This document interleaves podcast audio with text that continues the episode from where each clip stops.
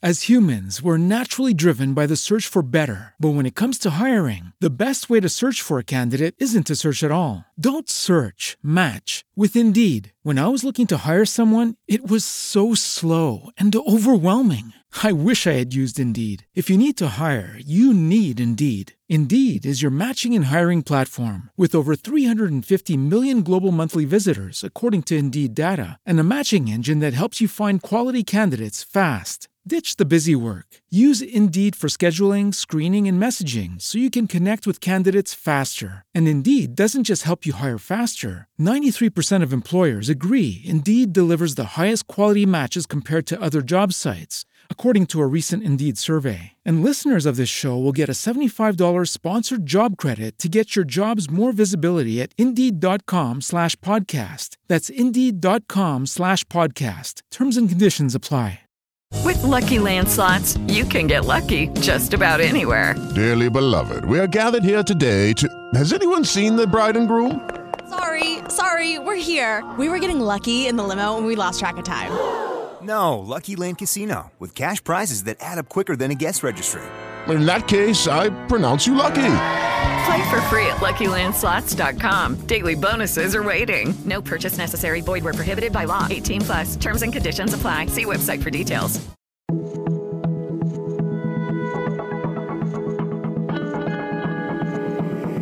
Este es un podcast.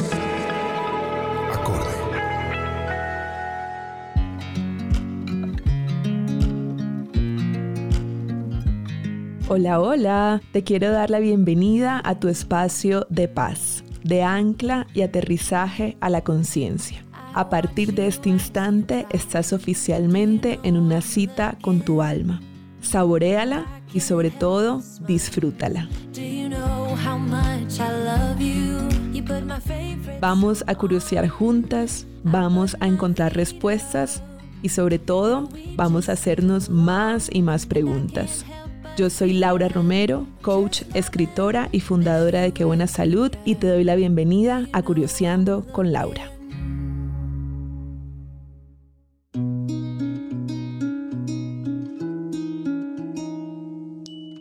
Hola corazón lindo, te doy la bienvenida a un nuevo episodio de Curioseando con Laura, un episodio que yo vengo esperando hace mucho tiempo y que estoy segura que tú también. Ese es uno de los temas más pedidos, solicitados y creo que ya puedes adivinar y es sí, relación de pareja. Pero adivina qué, no es solamente relación de pareja, o sea, no es el tema que hemos tratado ya, no sé, de matrimonio o de rupturas, sino que es un tema que a mí en lo personal me ha dado mucha curiosidad y como este podcast se llama Curioseando con Laura, pues hay que hacerle homenaje a esas curiosidades que tiene mi alma. Y es que hoy vamos a estar hablando sobre esos posibles bloqueos que puede tener una persona al momento de tener o atraer una pareja a su vida o que cuando ya tiene a su pareja como que no logra prosperar con esa pareja como que no logra comprometerse y todo eso lo vamos a revisar desde las constelaciones familiares. Tenemos una invitada maravillosa que ya te voy a presentar, pero antes quería contarte un poquito de lo que va a estar pasando, en qué buena salud. Estoy súper contenta porque me siento súper orgullosa de mí, de que me planifiqué, de que estoy haciendo las cosas con orden, que mejor dicho, no estoy corriendo y como no estoy corriendo, entonces te puedo decir con tiempo lo que va a suceder para que también te puedas agendar. Entonces, el próximo domingo, primero de mayo, que por supuesto si estás escuchando esto después, pues ya pasó, pero igual vas a poder ver el blog. Pero si lo estás escuchando antes, quiero que sepas que el próximo domingo, primero de mayo, voy a estar cumpliendo un sueño.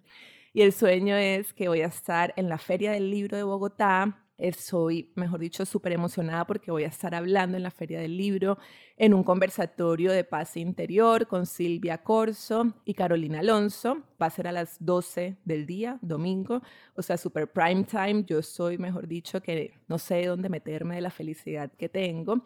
Y por supuesto voy a estar haciendo firma del libro después. Entonces, si tienes su libro, Tu cuerpo te ama o vuelve a ti, llévalo por favor contigo. Y si no lo tienes, lo puedes comprar allí en la Feria del Libro y te lo voy a firmar con todo mi amor. El segundo evento que vamos a tener en Qué Buena Salud es que El jueves 5 de mayo al domingo 8 de mayo vamos a estar lanzando el curso en una oferta especial de sana relación con mamá. Por si te lo perdiste en el momento en que lo lanzamos, lo vamos a relanzar en honor a que ese es el mes de las madres y yo creo que no hay nada más bello y necesario también que sanar nuestra relación con nuestro origen, que es nuestra madre. El lunes 16 de mayo al 25 de mayo vamos a abrir inscripciones al workshop gratuito La cita con la vida. Ya luego te voy a contar más de esos detalles y quiero que sepas que el martes 31 a junio 6 vamos a abrir las inscripciones para la membresía Presencia Divina. Esos son mis anuncios parroquiales. Dicho eso, ahora sí te voy a traer a la super invitada del episodio de hoy, que su nombre es Laura Ballesteros. A Lauri la había escuchado mucho en el podcast de Anaísa que se llama Yoga al Alma. Me lo disfruté, mejor dicho, de principio a fin. Yo me iba en el carro cuando yo manejo de Puerto Colombia a Barranquilla, que Puerto Colombia es en el pueblo pues donde vivo y eso es como 25 minutos hasta Barranquilla. Yo ponía play, me sentía súper acompañada, me sentía, mejor dicho, nutriendo mi alma y desde ahí me surgió como esa semilla de me encantaría invitar a Lauri, que es consteladora familiar, también es publicista, es sacerdotisa tántrica, tiene 36 años, tiene tres hijos, está casada hace 10 años y bueno, es un alma en orden, así se llama su comunidad también, que es una comunidad que está al servicio de la conciencia y de la sanación. Y me encanta, digamos, cómo Lauri aborda los temas desde las constelaciones. Me parece que también tienes un don, Lauri, divino como de la claridad. Y me encanta poder estar contigo hoy aquí en Curioseando con Laura, así que te doy la bienvenida oficial a este espacio. Ay, gracias, que son todos estos piropos. Halagadísima de estar aquí, de verdad. Muchísimas gracias por resonar, por disfrutar. Y bueno, más que un alma en orden, ese es el propósito y la búsqueda, porque pues en orden no sabemos hasta qué punto estaremos mientras estemos aquí. Así que bueno, hacer lo mejor que podemos con lo que tenemos y sabemos. Así es. Bueno, mi antes de meternos de lleno en el tema, primero agradecerte por aceptar la invitación y segundo, cuéntanos un poco, así como a modo de introducción, qué son las constelaciones familiares. Quizás esa es la primera vez que alguien está escuchando este concepto, entonces siempre me parece lindo como a mí me pasaba mucho en la universidad que a veces las personas daban por sentado los conceptos y era como que, claro, lo pude haber buscado en Google o algo así, pero me parecía chévere cuando la invitada o el invitado, la profesora o el profesor se detenía a explicar como lo que era obvio, lo que es obvio para muchas personas, pero para otras no. Entonces está lindo recibir de ti qué son las constelaciones familiares a modo de introducción. Claro que sí. Antes, primero, gracias a ti por la invitación, Laura. Te cuento un poquito. Las constelaciones familiares son una terapia práctica donde nos permitimos reconocer nuestro sistema. Esta terapia está soportada por una corriente o una rama de la psicología que es la psicología sistémica, en donde nos dedicamos a estudiar el sistema familiar, entender de dónde venimos, lo que cargamos de nuestro sistema familiar, reconocer todas esas historias que de alguna manera nos implican y nos llevan a querer repetir o compensar cuando el propósito en realidad es reconocer e integrar. Entonces, en la terapia sistémica lo que hacemos es, como te decía, indagar profundamente sobre todo nuestro sistema familiar en todos sus aspectos, saber cuál es el lugar que ocupamos, qué lealtades tenemos, qué cargamos que no nos corresponde, qué estamos queriendo resolver que no es nuestro asunto, qué estamos tomando para bien o para no tan bien. Y mediante la terapia de constelaciones lo que buscamos es movilizar todas esas energías y todas esas cargas, devolver esas lealtades y ocupar nuestro lugar con mucho respeto y humildad. Entonces es como una integración de estas dos corrientes que una soporta a la otra. Divino. Me acordó a una serie que no sé si te la has visto, Lauri, que de hecho es muy práctico si alguien nunca ha asistido a una sesión de constelaciones familiares. Está en Netflix y creo que es la segunda parte de Goop, si no estoy mal, de Goop Lab, que ahí hacen como, traen a dos como maestras de constelaciones familiares, muestran cómo funciona toda la sesión y de hecho es la primera vez que ellas permiten grabar sus sesiones y es mejor dicho, súper claro. O sea, como que si alguien quiere ir a verlo, está en Netflix, es la segunda parte de Goop Lab. Y bueno, ahí está, mejor dicho, como, como lectura, lectura no, sino como material complementario bibliográfico para que el podcast sea todavía más visual. Lauri, me encanta esa palabra que dijiste de, de, cuando a veces también intentamos compensar en el sistema familiar y que realmente lo que necesitamos hacer es integrar y reconocer. Y yo creo que eso nos da, digamos, el espacio, nos abre la puerta para empezar a hablar de las relaciones de pareja. A mí el tema también me encanta, digamos, yo soy súper amante de, de, ese tema y creo que por eso también, pues mi comunidad lo es. Por muchos años yo creí que la relación de pareja era como todo en la vida, ¿cierto? Era como que era el sentido de la vida y como que mi misión de estar aquí en la tierra era la pareja y fue muy interesante como todo el proceso que tuve para como de construir eso y vivir la pareja como desde un lugar más, más equilibrado para mi alma. Y hay algo que, digamos, siempre lo estoy mirando con mis amigas, en mi momento con mis pacientes, con las personas que hacen parte de mi comunidad, con mis estudiantes. Hay una pregunta que surge mucho y es, la, llevo no sé cuántos años soltera o soltero, llevo tres, cuatro, cinco, seis, siete años y no logra llegar una pareja a mi vida. O sea, es como que ya yo no sé qué más hacer, ¿cierto? A veces desde un tono como de desesperación. Yo hoy precisamente estaba revisando uno de mis escritos en el 2015. Yo tuve un novio y terminamos. Y en el periodo en que estuve soltera, que no fue muy largo, fueron como siete meses, pero como al mes quinto yo decía, es que ya quiero un novio, ¿no? O sea, es como que ya quisiera estar con alguien, como compartir, como arruncharme y bueno, como hacer esas cosas. Y lo puse así, ¿no? Como ya quiero un novio. Entonces entiendo muy bien como esa sensación de querer que la pareja llegue. Y yo tengo algunas teorías de por qué a veces esa pareja no llega. Creo que a veces no, no abrimos el espacio energético para que eso suceda pero me encantaría saber qué dice Lauri Ballesteros desde las constelaciones familiares de por qué puede ser que no llegue una pareja a la vida de esa persona que la está esperando, ¿no? Que dice como, ah, llevo tanto tiempo y nada que pasa. ¿Qué posibles bloqueos podrían estar sucediendo allí, Lauri?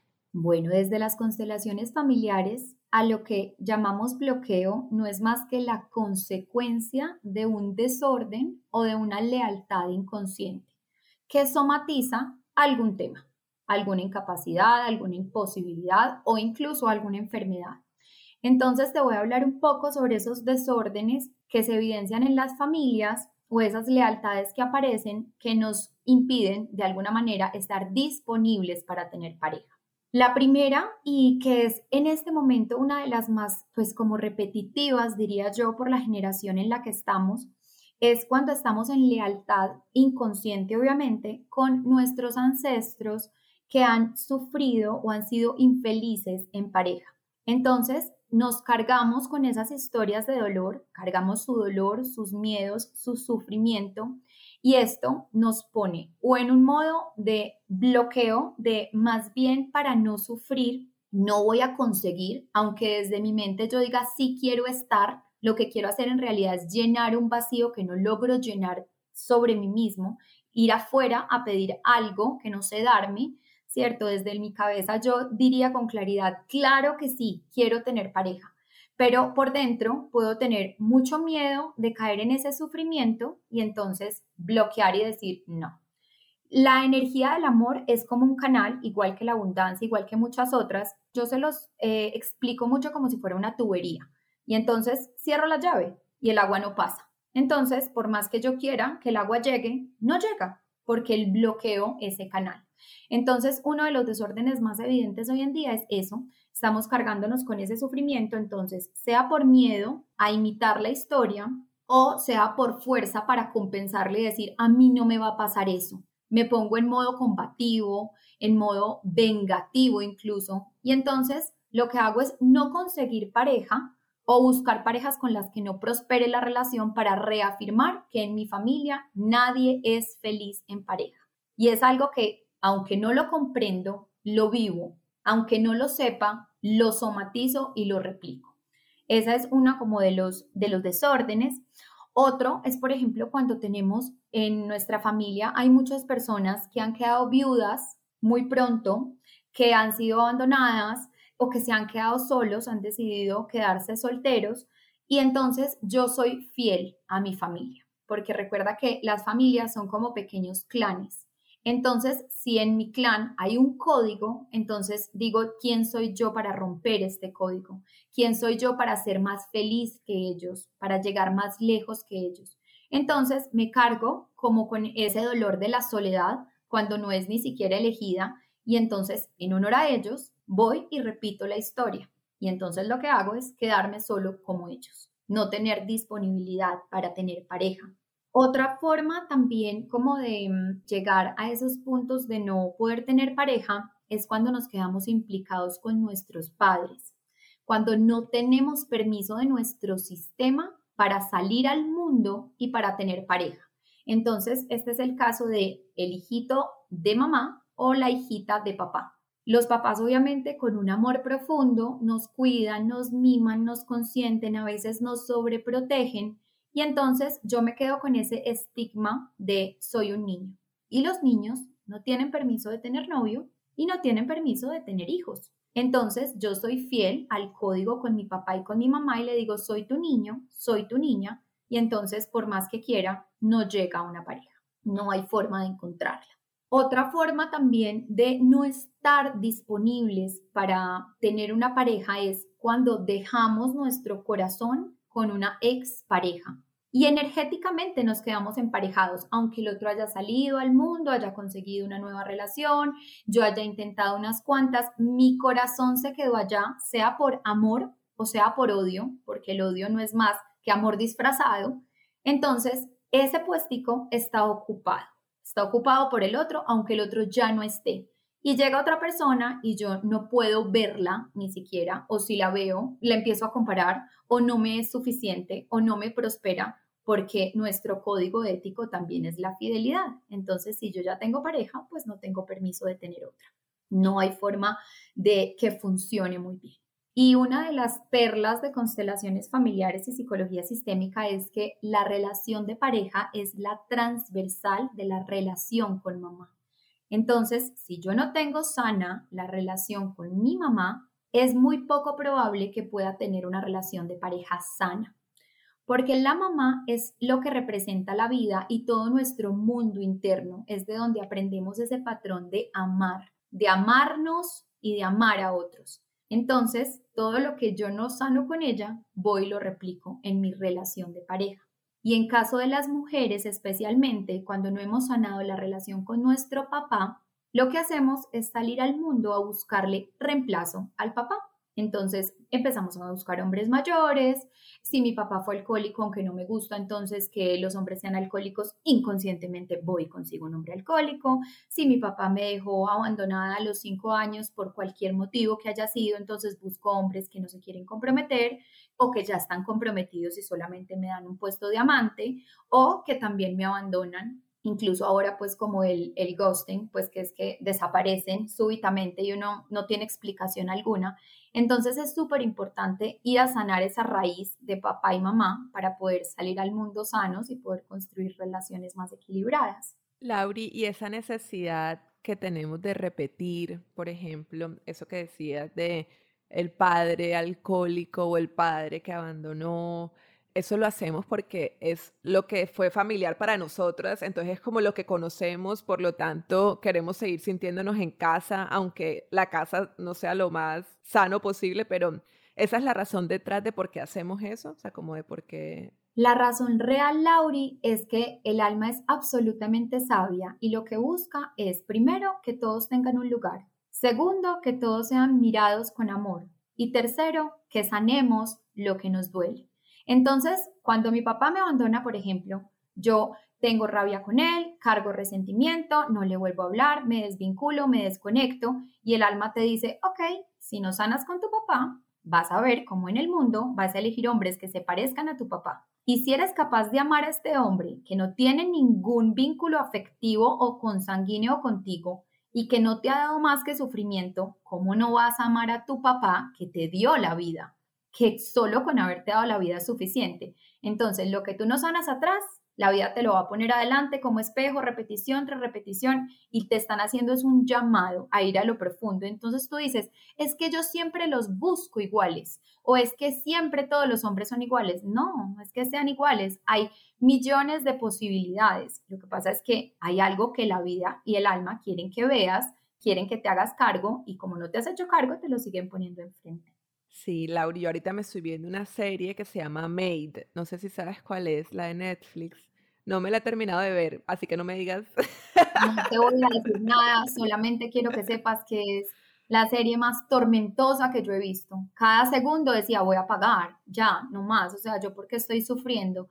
Y la agradecí hasta el último minuto porque es absolutamente contundente. Ahí sí que se pueden ver las réplicas y todas las lealtades que podemos llegar a tener. A mí me impresiona mucho una escena que, por si de pronto tú que estás escuchando esto no te la has visto, no creas que te la voy a dañar, pero hay una escena en la que ella ya se está dando cuenta que existe otro tipo de hombre, ¿no? Como otro tipo de, de pareja, otro tipo de padre, y su expareja le dice, pero es que acuérdate que nosotros estamos juntos porque nosotros estamos dañados, o sea, nosotros hemos sufrido mucho y por lo tanto tenemos que seguir juntos y a mí esa serie me parece muy buena porque siento que hace como unos despertares de conciencia para que uno revise, ¿no? Como en dónde está, con quién está, por qué está ahí, qué es lo que está repitiendo, qué es lo que está buscando. Entonces también va dentro del material complementario del podcast verse la serie, aunque uno sufre, pero es buena. Total, y yo creo que es parte de todas esas creencias que nos instalaron que son unas creencias obsoletas y es que nos contaron la historia de que la función de una relación de pareja era hacernos felices. Si nos hubieran dicho desde el principio que esto no era para hacernos felices, sino para hacernos conscientes, hubiéramos tenido un estado alerta para darnos cuenta, porque la pareja que tú eliges no es más que el reflejo del amor que te tienes. Y noticia de última hora, todos estamos dañados y elegimos a nuestra pareja de acuerdo en la herida emocional que tenemos abierta y activada, para que él no la afiance, no la muestre, no la revele e incluso nos meta el dedo en la llaga para que nos duela tanto, para que de una vez nos hagamos cargo. Entonces vamos a culpar a la pareja de tú me hiciste, pero es que no es lo que tú me hiciste, es lo que a mí me duele, que me estás recordando que yo ni siquiera me he dado cuenta que me duele, que tengo esa herida abierta. Sí, que es lo que Nilda, yo nunca puedo con el apellido de Nilda, creo que es Nilda Caraballo. Sí, es un trabalengua, es Caraballo. si no estoy mal. que Nilda trabaja mucho el me, ¿no? Ella dice, no, quitemos el me, ¿no? Tú me gritas, tú me pegas, o lo que sea. Ella dice, quitemos el me y démonos cuenta qué es lo que la persona hace. La persona grita, la persona pega, la persona ahorita también no tiene que ver tanto con el me, pero me acuerdo mucho que yo me tomaba muy personal, Lauri, cuando mis parejas no me podían acompañar a un evento, como que, no sé, yo decía, yo quiero ir a ese lugar con mi pareja. Y mi pareja me decía, no, yo ese día no puedo ir porque ya tengo cuadrado el juego de fútbol a las 3 de la tarde con 10 personas más, o sea, no puedo ir. Y yo me acuerdo que yo vivía eso, o sea, como la ofensa más grande, ¿no? O sea, como el abandono, mejor dicho, o sea, como si a mí me estuvieran diciendo, o sea, no mereces, mejor dicho, la vida, o sea, no sé yo qué sentía por dentro. Y mm, fue muy interesante con el tiempo darme cuenta también que mm, es muy valioso que así como él tiene los espacios para jugar fútbol, yo puedo tener los espacios para hacerme un masaje, si quiero hacerme un masaje, para ir a comer con amigas si es lo que quiero hacer, o simplemente para estar sola y leerme un libro, pero hacerme cargo de mí, ¿no? Digamos que interpretaba mucho el abandono, casi que como que me va a tocar hacerme cargo de mí, como me va a tocar hacerme cargo de mí, me da mucha rabia, no quiero hacer esto, entonces tú me estás abandonando, era como un poco lo que era muy loco, no sé, a veces uno se, me dan como unos despertares aquí mientras estoy en el podcast, pero bueno. Pero eso es muy lindo porque también es otra de las preguntas que me habías hecho de los desórdenes para no permanecer en pareja, ¿cierto? Los otros son más de no conseguir y hay otros de no permanecer. Y esa es una de las principales causas y son nuestras heridas emocionales. Entonces, claro, si una es el amor propio, que si yo no sé cuánto valgo, yo me vendo por lo que sea, entonces empiezo a pedirle a otros que me den lo que yo no sé darme y cuando el otro no me lo da, me activa toda la gama de heridas emocionales. Entonces el otro te dice, no voy a salir contigo. ¡Pum! Se activa el rechazo. No quiere estar conmigo. Después el abandono. Me dejó sola. Después la traición. Me cambió por sus amigos. Después la humillación. Soy tan poca cosa que no quiere estar conmigo y prefiere estar con alguien más. Y por último, la injusticia que dice, después de todo lo que yo he hecho por ti, yo que te dedico todo mi tiempo y tú no quieres estar conmigo. Y entonces el otro te dice, oye, pero simplemente tengo otro plan, voy a estar con mis amigos. Y uno lo toma absolutamente personal y se descarga con el otro, pero mira que es hermoso porque el otro simplemente te prendió la luz y te dijo, oye, esto te duele porque tú estás herida no porque yo te esté haciendo daño. Entonces es súper lindo empezar a hacernos conscientes porque eso nos permite no responsabilizar a los demás de lo que en realidad está dentro de nosotros. Así es, divino.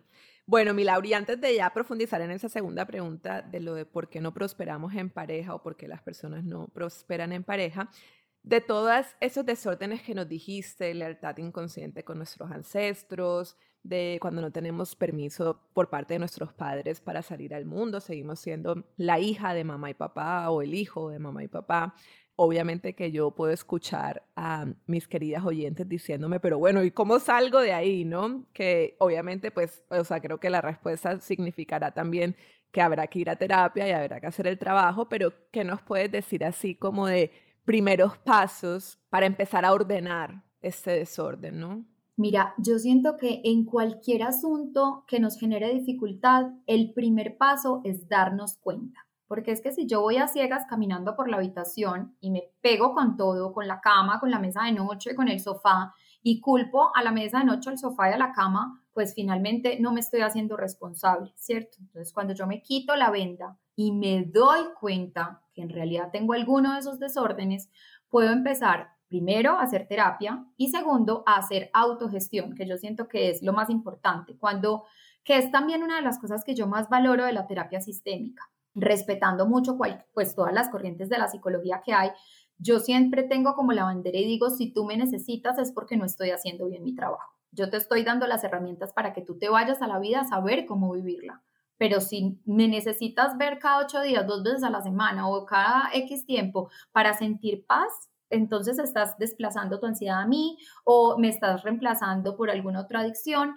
Entonces, para mí lo más importante como esta corriente es esa. A través de terapia, eso es justamente lo que hacemos. El mejor ejemplo que te puedo dar de lo que hacemos en terapia para darse cuenta es, tú recuerdas cuando los carros no tenían sensores de reversa ni cámaras, que en todas partes por lo menos en nuestro país, es el mejor ejemplo que les puedo dar, habían señores que se paraban con un trapito rojo y te ayudaban a parquear el carro y te decían, dele, dele, dele, dele, ahí, más adelante, más atrás, a la derecha, a la izquierda, porque lo que hacen es que te están mostrando tu punto ciego. Yo no puedo, es muy poco probable, a menos de que se haga una introspección muy profunda, que yo vea mis puntos ciegos, porque por algo son ciegos y por eso los terapeutas necesitamos ir a terapia, porque yo trabajo sobre lo que me doy cuenta, pero sobre lo que no sé no puedo trabajar. Entonces es esa persona, esa tercera persona que te prende la luz y te dice, hey, este es tu punto ciego, aquí hay que trabajar. Entonces ahí sí me parece que si no se prende la luz al oír este podcast y decir, pucha, yo tengo eso, entonces sí es importante que vayan a terapia y empiecen a buscar cuál es el origen, ¿cierto? Entender cómo ¿qué será lo que yo tengo? Que a veces es imperceptible y muchas veces no es tan claro por lo que hablábamos en principio que las lealtades no solamente son de imitación. Es mucho más fácil decir, ay, bueno, yo no tengo pareja, me voy, reviso la historia de mi mamá y digo, claro, mi mamá fue súper infeliz en pareja, a mi abuela la abandonaron y mi otra abuelita quedó viuda porque le mataron al esposo a los 23. Claro, con razón no tengo pareja, en mi familia no hay permiso. Sin embargo, hay otra lealtad que es mucho más imperceptible, que es la compensación. Entonces, si la imitación es hacerlo igual, la compensación es querer hacer justo lo opuesto. Entonces, ¿yo qué hago? Soy como contrafóbico, me voy de frente contra todo y digo, no importa, tengo una, dos, tres, cuatro, cinco parejas, tengo pareja y soy infiel, y entonces no soy capaz de ver eso otro. El mejor ejemplo es el alcoholismo. Quien imita un patrón alcohólico, pues es alcohólico. En esta casa todos toman, es normal, así es la fiesta, sin alcohol no se pasa rico. Entonces, hay que ser alcohólicos. Eso es imitación. La compensación es, por ejemplo, cuando estás en una posición en donde tú dices, no, yo sufrí demasiado a causa del alcoholismo de fulano o de mi mamá o de mi papá, yo nunca en mi vida quiero volver a vivir eso y en esta casa no se toman un trago. En esta casa no puede haber una botella de vino y se vuelven abstemios, pero abstemios que ya rechazan el licor hasta un punto fóbico y ninguna de las dos decisiones es libre, ni repetir el patrón ni rechazarlo es libre porque está condicionado por la historia que viviste.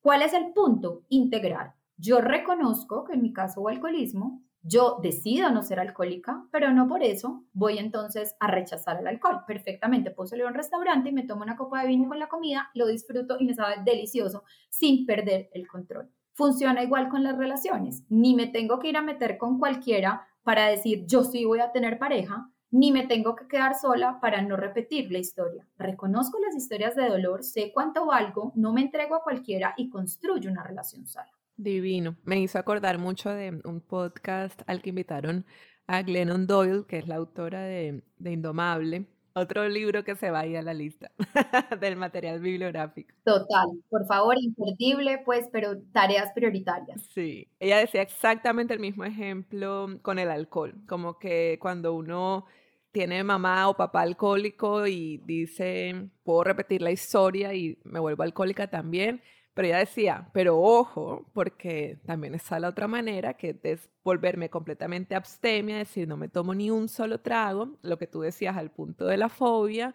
y esa es otra forma de seguir en la cárcel, no era lo que ella decía, es como otra forma de seguir en la jaula y lo que estamos intentando es salir con alas y volar en libertad. Así es.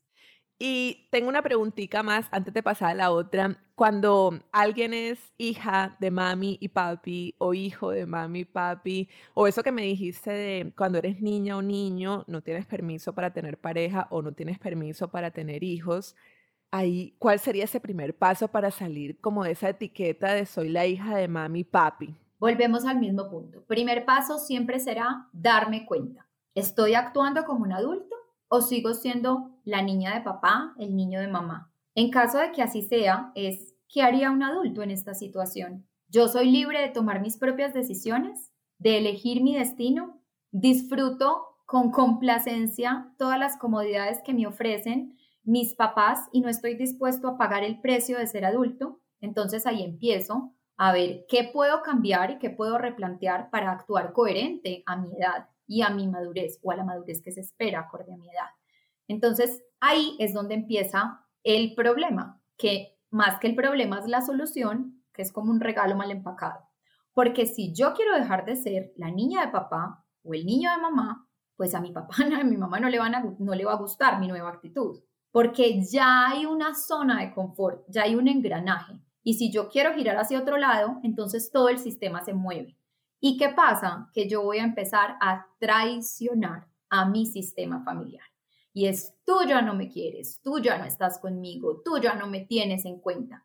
Y es parte, parte de ser adultos es traicionar a papás sobreprotectores y decirles gracias por tu amor, pero ahora yo me hago cargo. Gracias por la vida que me diste, yo decido cómo vivirla. Porque si a mí me dan la vida con condiciones, no es un regalo, es una cárcel. Si yo te digo a ti, te voy a dar una camisa, pero te la tienes que poner lunes, martes, miércoles, jueves y viernes. Cada que te la pongas, me tienes que mandar foto. Y cada que te la pongas, además, tienes que decir que esa camisa te la regalé yo. Tú me vas a decir, oye, no, es demasiado trabajo, mejor te la devuelvo. Eso no es un regalo, es una condición.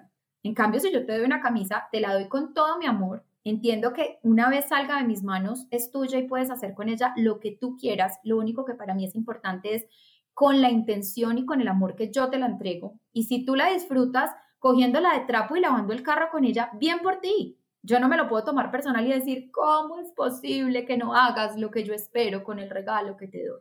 Entonces ahí es entender que parte de crecer también es traicionar un poco a nuestro sistema, salir como de ese engranaje, empezar a pensar por nosotros mismos, cuestionar ideas y creencias y revisar si realmente nos sirven y si son las que nosotros queremos adoptar e instalar en nuestra vida o si las queremos devolver, si las queremos cambiar si queremos pensar diferente. Lo que pasa es que pensar diferente y actuar diferente al sistema tiene un costo. Y el costo muchas veces es la exclusión, el rechazo, el señalamiento. With Lucky Land you can get lucky just about anywhere. This is your captain speaking. Uh, we've got clear runway and the weather's fine, but we're just going to circle up here a while and uh, get lucky. No, no, nothing like that. It's just these cash prizes add up quick. So I suggest you sit back, keep your tray table upright, and start getting lucky.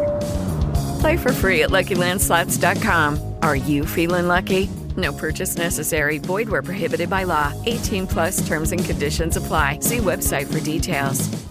Judy was boring. Hello. Then Judy discovered ChumbaCasino.com. It's my little escape. Now Judy's the life of the party. Oh, baby, Mama's bringing home the bacon. Whoa, take it easy, Judy. The Chumba life is for everybody. So go to ChumbaCasino.com and play over 100 casino style games. Join today and play for free for your chance to redeem some serious prizes. chumba ChumbaCasino.com. No purchase necessary. Void where prohibited by law. 18 plus terms and conditions apply. See website for details. Pero con todo y lo que cuesta, vale la alegría. Total. Y una cosa que en lo personal a mí me pasó, Lauri, cuando yo decidí salir a mí me encanta esa expresión en inglés porque siento que es perfecta, la de walk the line, como cuando dejé de caminar esa línea derechita y decidí cambiarme de universidad y luego no solamente cambiarme de universidad, sino cambiar de carrera. Yo estudié derecho, me gradué como abogada y luego decidí dedicarme a coaching hubo un momento en que mi papá se lamentaba un poco por eso, ¿no? Y entonces él decía como en voz alta, y ella que estudió derecho, y ella que, ¿sabes? Como ahora se inventó esta locura, pero ella que había hecho eso. Y al principio a mí era una cosa como que yo decía, pucha, ¿será que la estoy embarrando, cierto? Como que había una parte de mí que Claro, como lo veía él, decía, pucha, ¿será que sí? Pero otra parte de mí decía, no, es que ese es mi camino. O sea, mi camino es dedicarme a lo que quiero hacer, que es que buena salud, que es coaching, que es escribir mis libros, hacer mi podcast, etcétera, etcétera.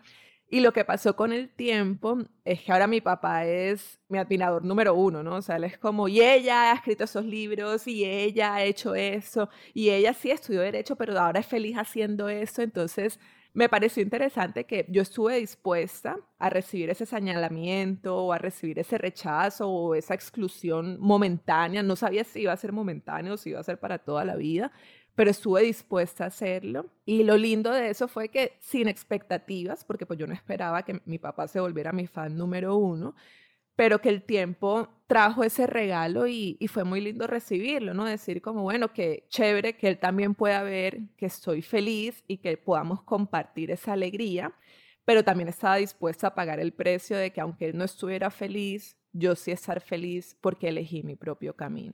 Y fue hermoso, Lauri, porque finalmente, mira, traicionaste el código de tengo que ser una abogada, te fuiste a buscar tu propia felicidad, no la felicidad de los otros, y abriste caminos para que no todos sean abogados. Y esas son las mal llamadas ovejas negras de la familia, que llegamos a nuestros sistemas familiares a romper esa línea blanca rectica por la que todos caminamos y marchamos como soldaditos y decimos, no, hay millones de posibilidades, hay millones de caminos y si no los hay, los abrimos.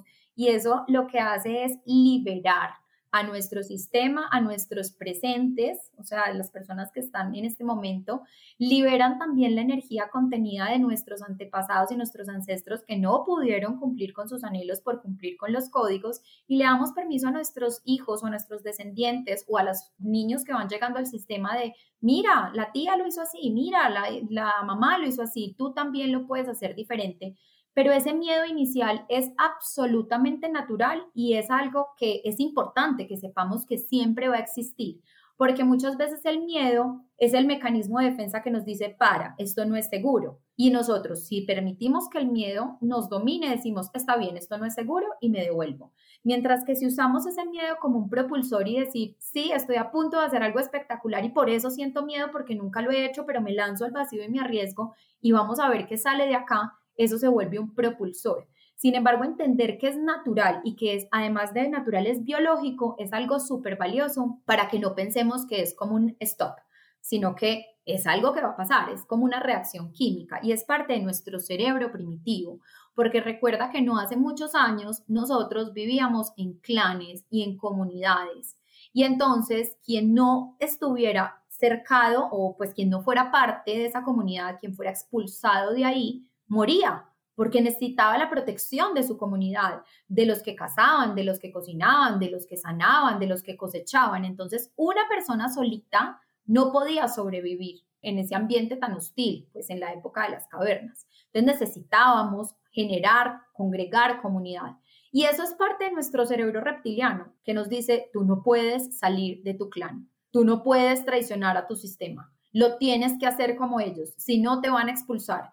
Y es algo tan inconsciente que es como si te expulsan, mueres. Es algo simbólico en cuanto a muero para ellos. Hay muchas personas que dicen, soy homosexual y el papá le dice, tú moriste para mí. Y es una muerte simbólica, pero es aún más dolorosa porque estás viendo al otro como literal te dice, ya no eres parte. Entonces, para todos va a aparecer ese miedo el día que quieran actuar en contravía. Y puede que en principio, como tú dices, pase que haya juicio, señalamiento y hayan muchas cosas. Puede que para algunos quede para siempre, pero valdrá la alegría, vuelvo y repito, de serse fieles y leales a sí mismos y encontrar su propia felicidad, no a costa de ceder y querer encajar en estándares ajenos. Y muchas veces pasa lo mismo, o sea, que los papás que son los más críticos, a mí me pasó lo mismo, también en principio mi papá me decía, creo que te chiflaste y después fue él el que me dio el empujón y me dijo, ya, tu alma no está aquí, yo trabajé con él 12 años como directora de mercadeo, por eso te dije, soy publicista, mi primera carrera fue publicidad, trabajé como directora de mercadeo y después de 12 años, mi papá al principio me decía, no, te chiflaste, pues eso está muy loco, nada que ver. Y después cuando me vio que de verdad a mí el alma me vibraba, me dijo, no, tú no, ya no tienes nada que hacer acá. Y él es de muy pocas palabras conmigo, pero en la calle él se llena la boca diciendo, pues es que mi hija hace esto, mi hija hace aquello, yo digo, qué belleza, porque se vuelven los primeros validadores y esa validación y esa admiración es una fuerza impresionante precisamente para que te vaya así de bien como te va, porque esa es la bendición del papá para que tu trabajo sea un éxito. Laura, una cosa que yo vi es que también todo ese señalamiento o eso que me decía mi padre venía de un lugar de preocupación que, claro, él, diría, pues esta mujer se graduó como abogada con honores, o sea, ya hay un camino que se abre, como por qué se va a poner a inventar otra cosa. Y yo creo que a mí eso también me ayudó mucho en el proceso, ver que él lo hacía de verdad de un lugar genuino, como de preocupación, de cuidado, ¿no? Como de decir, como que yo quiero lo mejor para ti, no quiero que te expongas a inventarte otra cosa y que de pronto fracases o lo que sea. Entonces, eso me ayudó mucho en el proceso, como ver que era desde un lugar, desde los ojos del amor, ¿no? Como ver que él también lo decía desde allí. Eres muy afortunada porque a muy pocos nos lo dicen desde el amor. Es decir, detrás de cada cosa que hacen los papás con nosotros, desde cada cosa que recibimos de ellos, es siempre tomada como un acto de amor, aunque nos cause dolor. En tu caso podías ver que era genuino, que tu papá se estaba preocupando por ti, pero puede que para unos papás lo que haya por dentro sea el amor y el, la preocupación por el hijo, pero se lo pueden decir de una manera muy dura y contundente que él no pueda percibir el amor.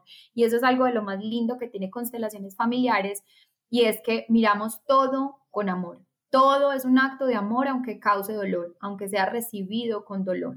Sí, no, y, Lauri, para aclarar, no fue que yo lo vi desde el momento uno, fue con el tiempo que me pude dar cuenta de eso. La iluminada desde el momento cero. Mi Lauri, ahora sí, bueno, pasemos a, la segunda fase de, de, lo que es prosperar en pareja y los desórdenes, que ya tú nos adelantaste uno de esos desórdenes, que son las heridas emocionales. Pero yo quería preguntarte antes, ¿qué significa prosperar en pareja?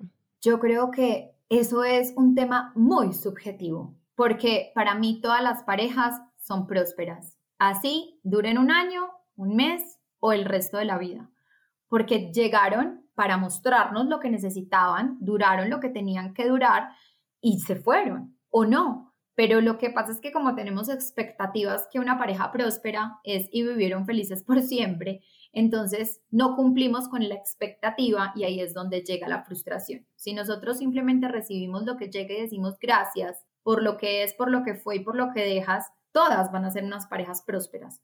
Pero creo que en lo que estamos como enfocados en este momento es que la pareja se sostenga, que podamos estar como en el tiempo y que podamos como caminar juntos y trascender esas diferentes etapas de la relación. Sí, Lauri, yo tengo una amiga precisamente que ha sufrido mucho y fue después de un tiempo que decidió, no sé si era antiterapia, pero estaba como un poco alejada del mundo, sí, como del mundo terapéutico quizás. Y después de varias relaciones en las que las relaciones como que empezaban muy bien y como, no sé, como que yo la veía muy entusiasmada, o sea, la veíamos todas, no sé, todas las amigas muy entusiasmadas.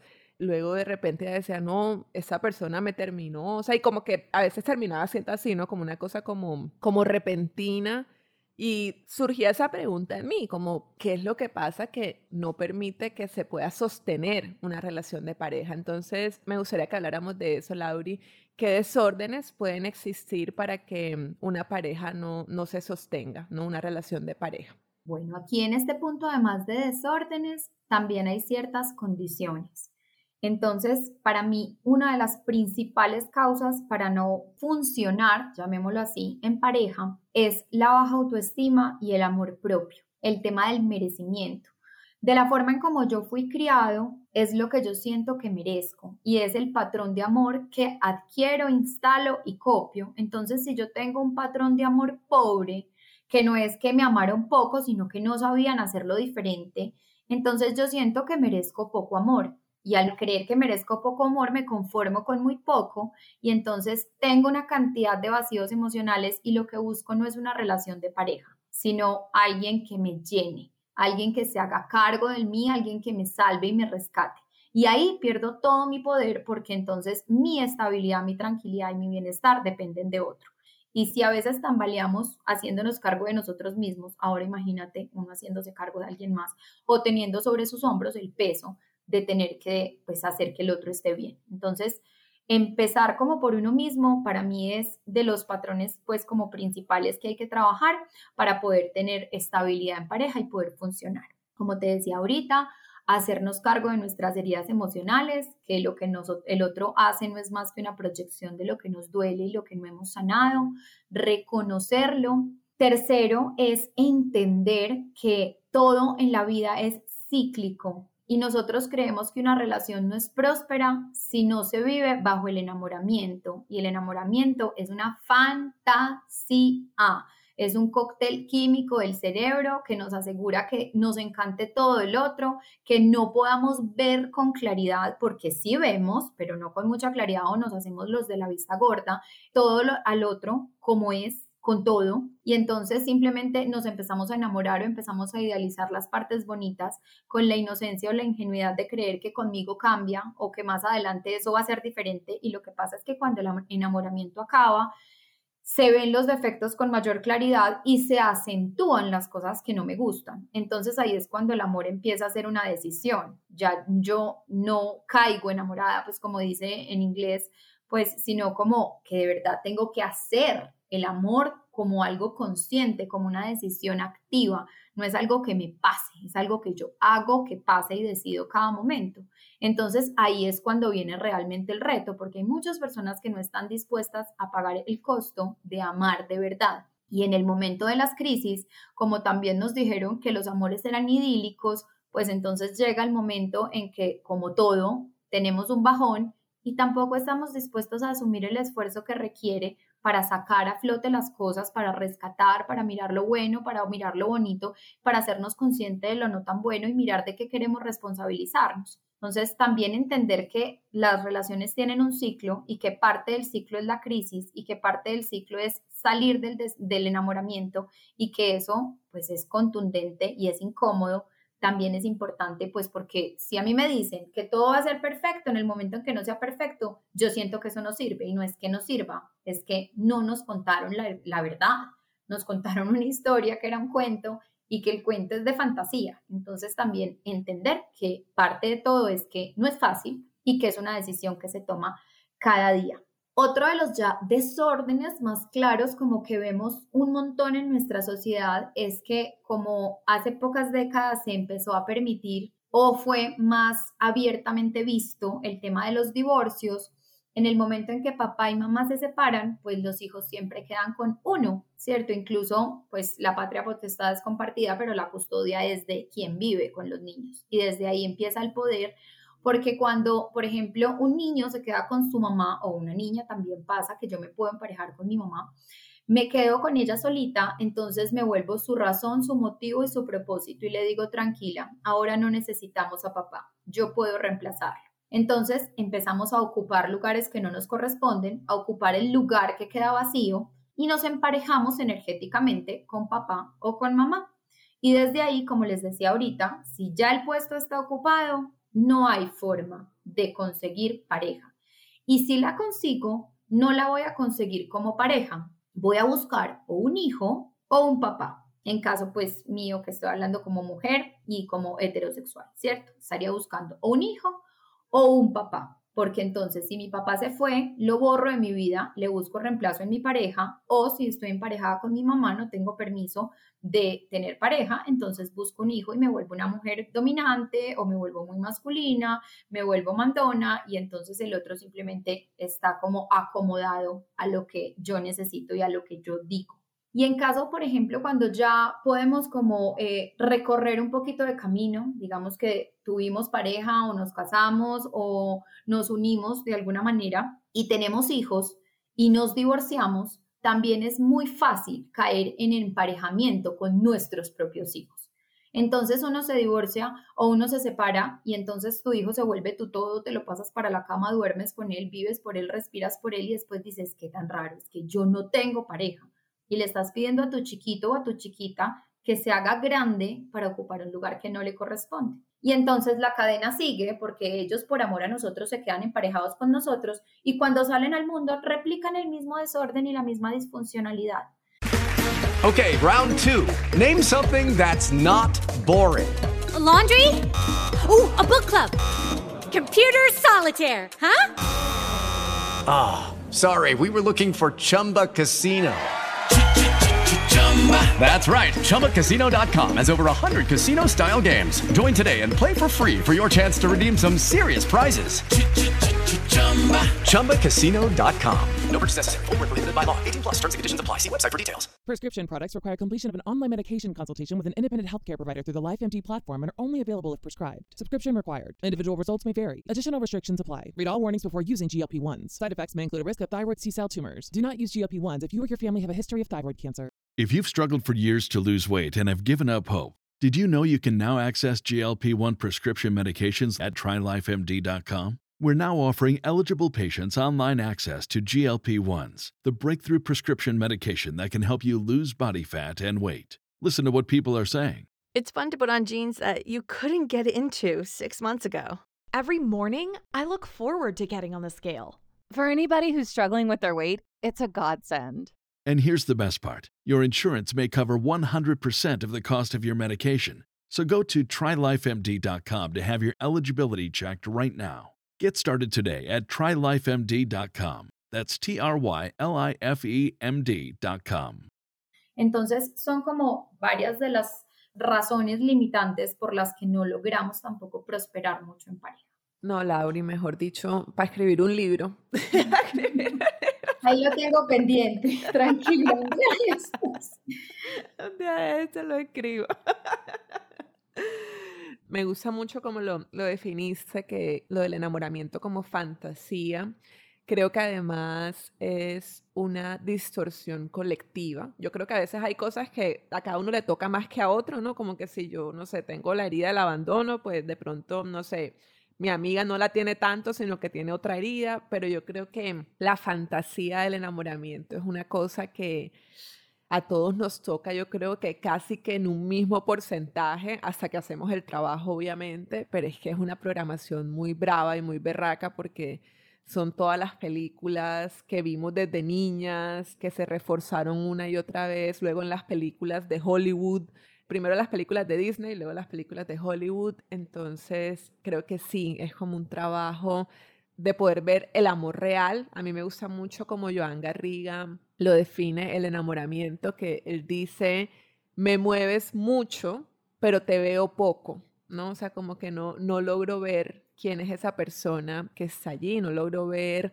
no sé, cuál es su sombra, cuáles son sus puntos a trabajar y que luego cuando empieza a acabarse ese cóctel que decías tú, hormonal, empieza a aparecer todo y uno empieza a decir, pero ¿qué es esto? Se cayó el telón y ahora, ¿qué es esto? O sea, porque estoy viendo toda esa realidad que no quiero ver. A mí me gustaría, Laura, que cerráramos con eso. Y es, ¿qué consejos o qué recomendaciones nos podría dar para vivir desde un lugar más real, no desde la fantasía del enamoramiento, sino de empezar a desarrollar, no sé si habilidades, sí, no sé si hay algún tip que nos quieras compartir para decir, bueno, ya nos dijiste uno muy importante y es, esto es cíclico, las crisis son parte de, ¿no? A mí me pasaba con mi esposo, o sea, la primera crisis que yo sentí que tuvimos, ¿no?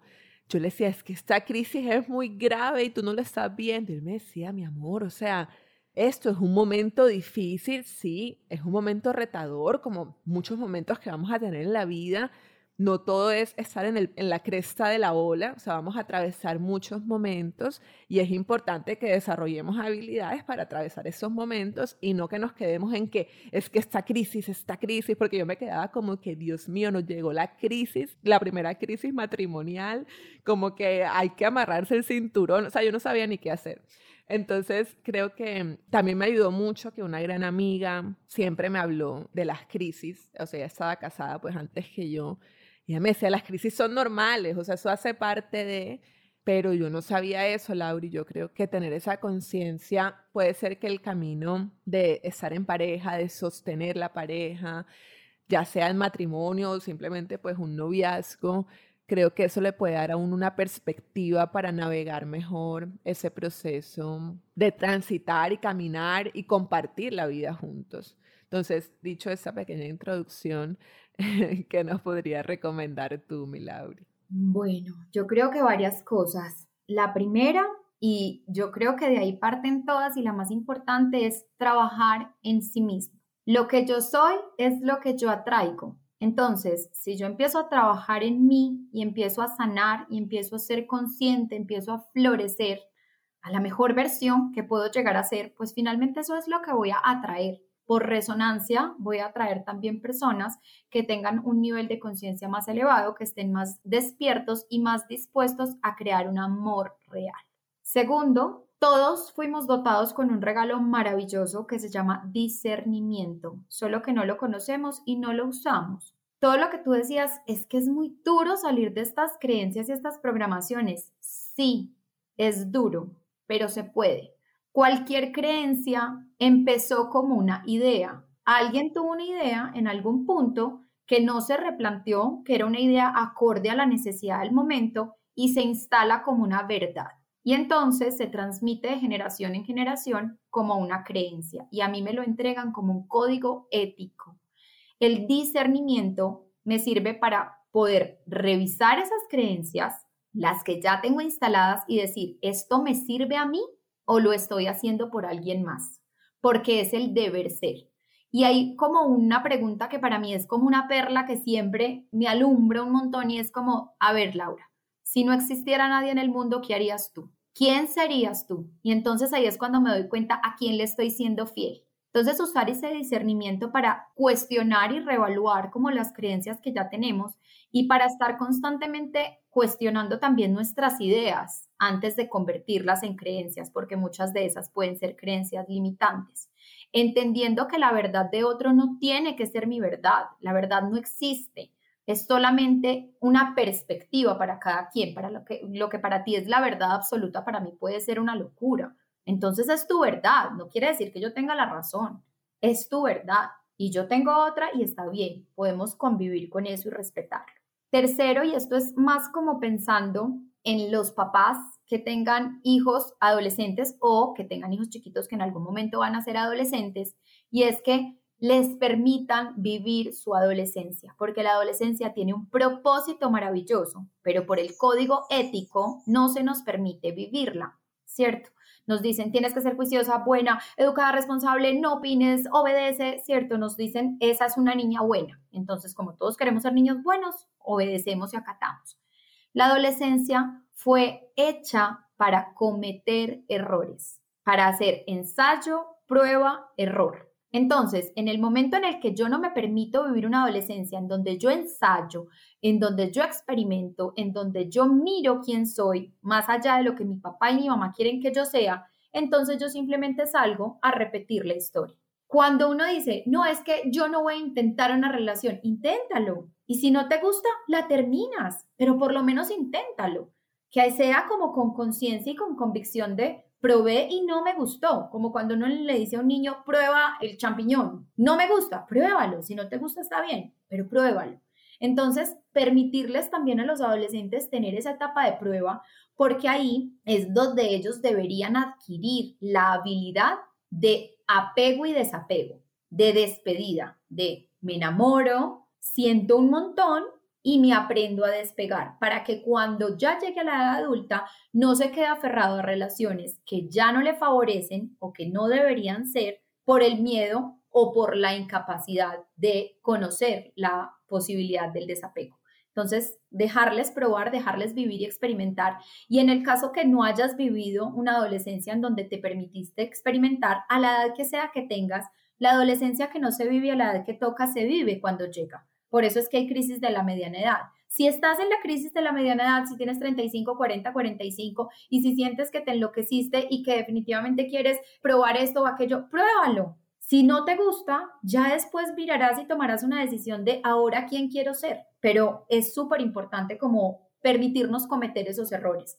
Y a través de esos errores voy a empezar a conocer cuáles son mis no negociables. Por ejemplo, tú entonces tienes una relación y en la relación hay irrespeto y tú dices, no, no permito esto, esto no lo quiero volver a vivir, se acabó la relación por irrespeto. Entonces el día de mañana tú consigues otra relación y hay infidelidad y tú dices, ok, sí, puedo vivir con esto, puede que sea parte de la naturaleza humana, pero con el irrespeto no. Entonces yo ya tengo una lista de no negociables y eso se vuelve mi demanda de alguna manera, ¿cierto? Entonces cuando llega una persona y yo me hago lo suficientemente consciente, porque como lo dice Walter Rizzo, no veo demasiado, yo diría, decido no ver demasiado porque nos hacemos los tontos. En cualquier relación que hayamos terminado, uno mira hacia atrás y uno dice, pero las señales estaban ahí. Él fue él desde el día uno. Fui yo quien me hice la loca para decir eso no es importante. Entonces, no hacernos los tontos y realmente volvernos más críticos en esto es lo que quiero para mí, si esto se repite el resto de la vida, estoy dispuesta a vivir con esto porque no tengo ningún derecho a cambiar la persona que está conmigo. El otro cambia porque quiere cambiar y porque siente la necesidad, no para adaptarse y encajar en mi mundo o en nuestra relación o en nuestro pobre ideal de amor. Entonces, de alguna manera, yo siempre les digo, hagan una lista de no negociables no negociables es no negocio el respeto, no negocio, eh, no sé, la fidelidad para quienes sean, no negocio la lealtad o lo que sea que ustedes sientan que dicen esto no. Y hagan una lista de preferencias. Mm, me gustaría que fuera alto, alta, me gustaría que bailara bien, me gustaría que se vistiera X o Y manera, pero son cosas que uno en algún punto puede prescindir de ellas. Si tiene muchas preferencias, maravilloso, pero si le falta un no negociable, ahí no es. Y entonces te evitas años de sufrimiento, de terapia, ruptura, depresión, comida de helado, borrachera, tomada de vino, eh, darle lora a las amigas y a los amigos. Desde el principio uno tiene que aprender a ser mucho más selectivo en lo que recibe en su vida, pero no es porque el otro sea malo, es porque yo tengo unas expectativas de lo que definitivamente no voy a negociar. Y si el otro llega con algo diferente, no es que seas malo, es que tú y yo no podemos hacer el negocio. Habrá otra persona que te acepte esa propuesta, yo no. Entonces, tener como muy, muy claro esto, como estos cinco puntos que para mí son como de las cosas más valiosas para uno poder sostener una relación. Sí, qué lindo, Lauri. Y también esa pregunta me encantó, la de si esto va a permanecer toda la vida, estoy dispuesta a quedarme aquí. Estoy dispuesta, que Joan Garriga también lo dice, todas las relaciones de pareja tienen un costo, o sea, todas.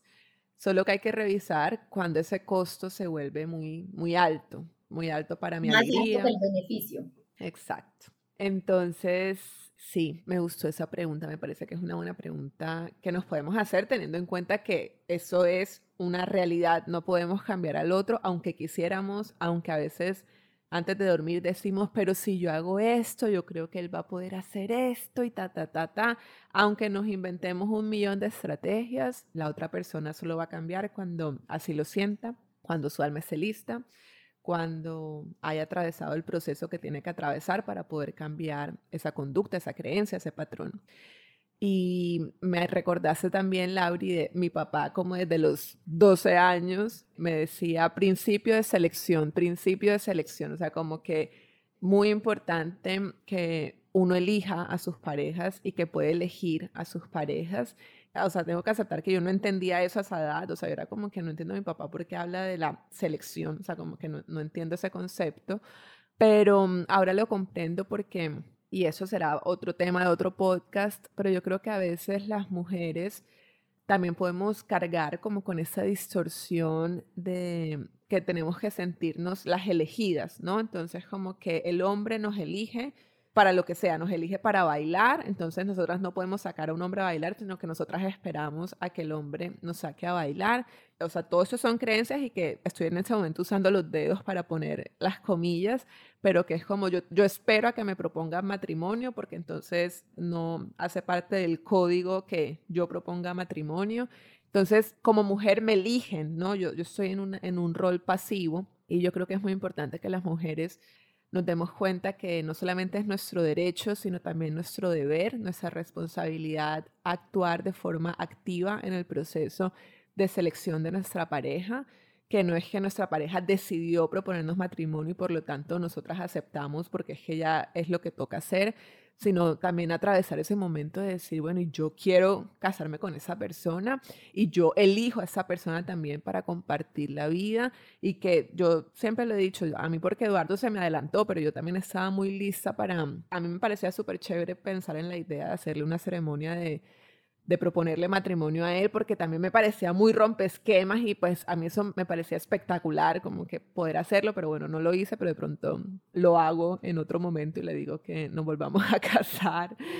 Pero sí, yo creo que esa es como una tarea muy importante porque a veces dentro de esa herida o dentro de esa distorsión tendemos a acomodarnos con lo que llega, ¿no? Ay, es que él me está cayendo, entonces como él fue el único que se fijó en mí, pues entonces yo a él le digo que sí, pero qué tal que esa persona tenga el no negociable, entonces me quedo ahí porque entonces es mejor quedarme con él que quedarme soltera porque es que yo tengo 35 y entonces ta, ta, ta, bla, bla, bla, bla, bla, bla. Entonces sí, quería también como reforzar esa idea de necesitamos ser activas en ese proceso de, de selección. Y más que pasivas, Lauri, a mí me parece que lo que pasa es que el principio del femenino es el receptivo. Y hay un dicho que es muy de nuestro país y es el hombre propone y la mujer dispone. Es decir, si lo ves bien, a la larga, ¿quién define el destino? La mujer que dispone si sí o no lo que le propone. Lo que pasa es que como, pues esto ya es otro tema como mucho más profundo, que es pues como todo el asunto de, del poder que se le ha quitado como a la mujer en la historia, pero desde el Tantra, por ejemplo, la mujer es la diosa y el hombre es el héroe. Y el héroe lucha por ganarse a la diosa. Y la diosa no se siente como, ay no, ¿cuándo será que llega? La diosa se engrandece porque es que yo tengo algo muy grande que ofrecerte. Y yo nací para recibir y tú naciste para darme. Y yo merezco. Pero entonces como nos apagaron un poquito ese poder y nos condicionaron como otras creencias de lo que tú dices, de pues yo estoy a merced de lo que los hombres quieran, no, al final de cuentas yo tengo la capacidad de elegir y lo que yo elijo es lo que define lo que pasa de ahí para adelante. Así es, concuerdo absolutamente. Milauri, gracias por toda esta hora y un poquito más de sabiduría, de nutrición para el alma, de también como nutrición para nuestras relaciones, ¿no? Como yo siento que cada vez que tenemos este tipo de conversaciones, le agregamos un poco más de realidad, le hacemos el contrapeso a la fantasía, a la fantasía del enamoramiento, a la fantasía de, Disney, y le aportamos realidad y también insumos para ir a la introspección y revisar, bueno, si yo llevo tantos años sin tener pareja, voy a empezar con esos cinco desórdenes que Lauri nos entregó y lo que decías tú, el primer paso, darnos cuenta, voy a hacer un chequeo si yo sí logro tener pareja, pero no logro prosperar, voy a darle una revisada a estos aspectos que mencionaron en el podcast. Y así seguimos, como dice Vero Morera, una gran colega, seguimos caminando. Entonces, Lauri, gracias, gracias por estar aquí. Cuéntanos dónde te pueden encontrar en redes sociales, si tienes página web, lo que nos quieras compartir. Lauri, no, gracias a ti, con todo mi amor de compartir este camino y de resonar en, en este despertar y acompañar a sanar. De verdad, muchísimas gracias. Para mí son súper valiosas estas invitaciones. A mí me pueden encontrar a través de Instagram y Facebook como Alma en Orden o en página web www.almaenorden.com y ya pues a través de mi WhatsApp o a través de las redes si necesitan pues como pedir alguna cita, participar en algún evento, retiro, conferencia, etcétera, ahí están toda la información. Súper. Lauri, gracias. Gracias a ti por llegar hasta el final de este episodio. Recuerda que hay muchos eventos que van a estar sucediendo en mayo del 2022, así que estás súper pendiente de mis redes, de los correos Gracias a Corte por hacer posible este podcast y recuerda que ya tenemos Instagram de Curioseando con Laura, simplemente es arroba curioseando con Laura. También está arroba qué buena salud, que es la comunidad donde también comparto otras cosas además del podcast, que a veces me dicen, bueno, se imaginan cómo, cómo me veré yo de pronto si solamente has escuchado mi voz. Entonces cuando me ven me dicen, ay Lau, yo te imaginaba así, WhatsApp. Bueno, entonces en las redes me puedes encontrar para que ya le pongas una cara también a esta voz. Te quiero mucho, gracias por hacer parte de este podcast, de este espacio sagrado. Nos oímos en un siguiente episodio. Chao, chao, mi corazón.